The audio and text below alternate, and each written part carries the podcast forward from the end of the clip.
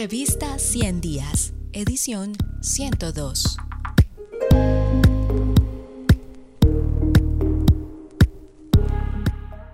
Constitución de 1991.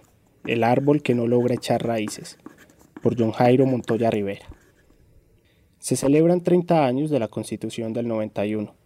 Quien escribe este artículo participó con entusiasmo y cierta ilusión en el movimiento estudiantil que promovió la séptima papeleta y la convocatoria de una Asamblea Nacional Constituyente que nos diera una nueva carta política.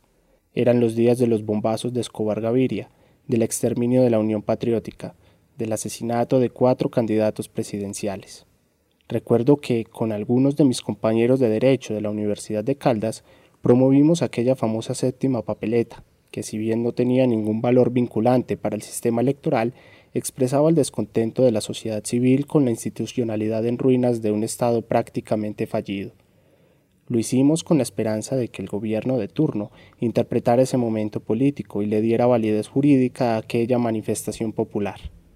También nos motivó la indignación causada por el asesinato de nuestro profesor de Derechos Humanos, el doctor Luis Eduardo Cardona, quien hacía poco había retornado al país después de culminar su doctorado en Derecho en la Universidad de París. Tan solo alcanzó a darnos dos meses de clase. Su trágico error, pertenecer a la UP y promover los derechos humanos en Caldas. Esta pérdida sucedió cuando aún no nos recuperábamos del asesinato de Carlos Jaramillosa, egresado de nuestra facultad. A 30 años de distancia de aquel definitivo momento histórico, no hay duda de que la Constitución trajo resultados positivos para el país, sobre todo en términos de derechos fundamentales y de protección judicial a través de la acción de tutela.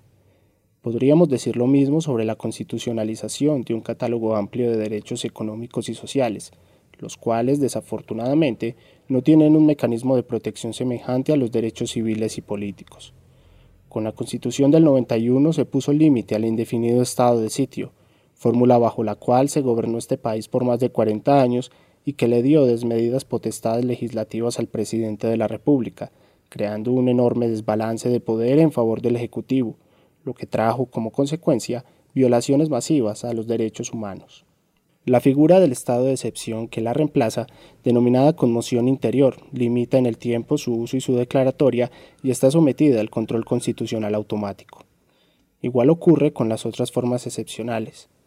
Otro cambio que merece la pena destacarse es la creación de instituciones estatales encargadas de la protección de los derechos fundamentales de los ciudadanos.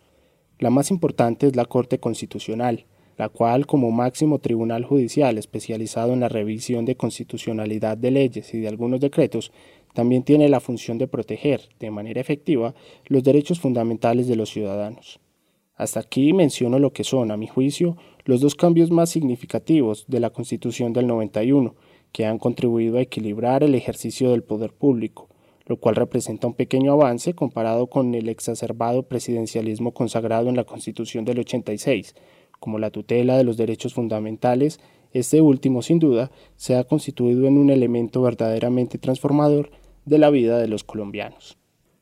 Ahora bien, sin el ánimo de aguar la fiesta de quienes celebran 30 años de la Constitución Política de Colombia, considero que es como un árbol que aún no echa raíces, pues sigue sin colmar las expectativas de quienes, en su momento, con cierta ingenuidad juvenil, nos volcamos a las calles de nuestras ciudades a convencer a la ciudadanía de que todavía podemos salvar a Colombia.